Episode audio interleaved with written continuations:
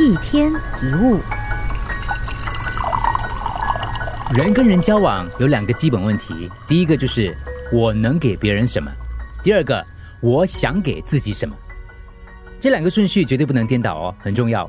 我能给别人什么，我想给自己什么，因为你给别人什么，就等于给自己的。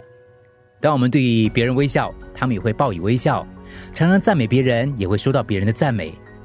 当我们对别人出言不逊，对方也会恶言相向；当我们冷落他们，他们会掉头离开。我们给出去的都会回到自己的身上。如果我们以负面的态度对别人，那个人也会以负面的态度来对我们。反之，如果我们以正面态度对别人，别人自然也会正面回应。听起来很像太简单了，是吧？不过事实就是这么简单。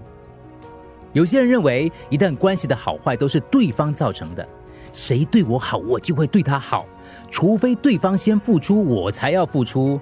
但人生不是那么一回事的，你不可能站在火炉前说：“哎，火炉，先给我一点温暖，我才会给你加点木柴吧。”如果你想受欢迎，想得到认可跟支持，却不愿意付出，你就会常常失望。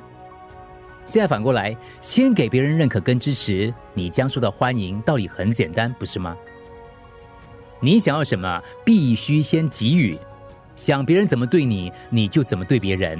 想交到真心朋友，先对朋友真心；想找到伴侣，先成为自己想要的伴侣。想拥有爱，就先给爱。你爱的越多，就越讨人喜欢；你爱的越少，越要求别人爱，就越惹人厌。想要美好的夫妻关系，先要懂得欣赏跟肯定伴侣。当对方变得自信，表现出个性的优点，就会更喜欢自己。而一个喜欢自己的人，就会跟人相处融洽，也会变得和善体贴。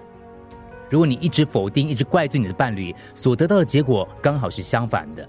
因为责骂使对方讨厌自己，自尊心降低，而且感到不开心，于是就会开始反抗，关系就会陷入恶性循环。永远要记得这点：你心里最想要的，就是你最需要付出的。如果你想获利，不要以赚钱为目标，而是把品质跟服务做好。只要善待顾客，他们再度光临的机会就会增加。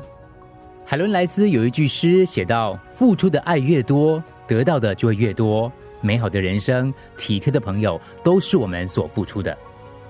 先伸出你的手，别人的手在哪里你不知道，但自己的手在哪里你是知道的。